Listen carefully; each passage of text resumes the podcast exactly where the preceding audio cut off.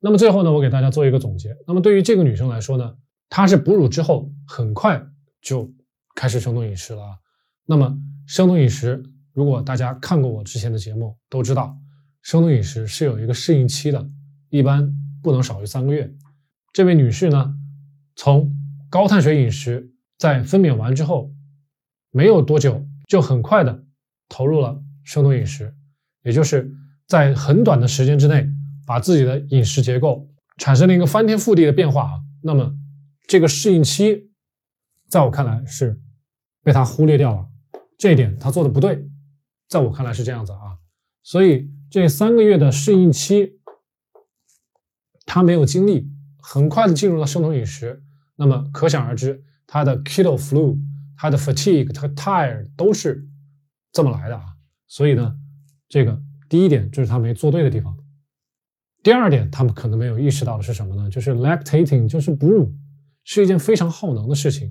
但是生酮饮食呢，如果没有注意多摄取一些蛋白质也好，脂肪也好，如果你忘了这些，没有提供这些额外的。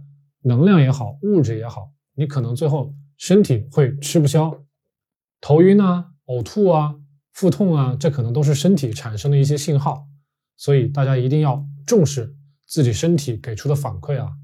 第三点呢，就是刚才我花了很大篇幅讲的这个草酰乙酸 （oxaloacetate）。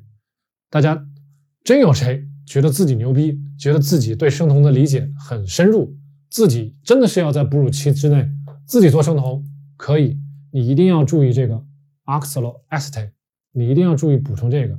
不管你是通过碳水、蛋白质，还是这个丙三醇这个脂肪的代谢产物，总之你得知道这个东西你需要很多。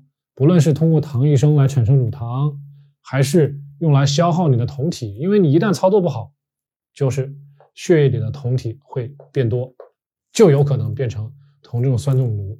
所以呢，我是建议大家最好，第四点，最好是在有专业人员的监护下，尤其是在医院，在这些专业人士的监护下，你才有那么一点点的可能性去做这个安全的生酮啊。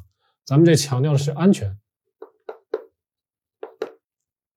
当然你自己操作那都是后果自负了，对不对？所以呢，最后第五点说。哺乳期能不能生酮呢？我是建议大多数人啊，绝大多数人，百分之九十九点九的人都不要去生酮。你顶多呢去学习一下低碳，去做一下低碳，把碳水控制在一百克左右，平常吃的开心就好了。就像那位女士说的一样，她的 priority 在哺乳期，她的优先级，她的优先的目标，并不是控制体重，并不是控制自己的身材，并不是使自己长得漂亮，对吧？是给孩子。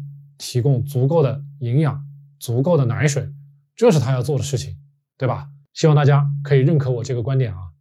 好了，咱们这期的内容呢就讲到这里了。我的观点也非常的明确，希望大家对我点赞、关注、收藏，也可以呢把我的节目转发给其他的朋友啊。我们下一期再见。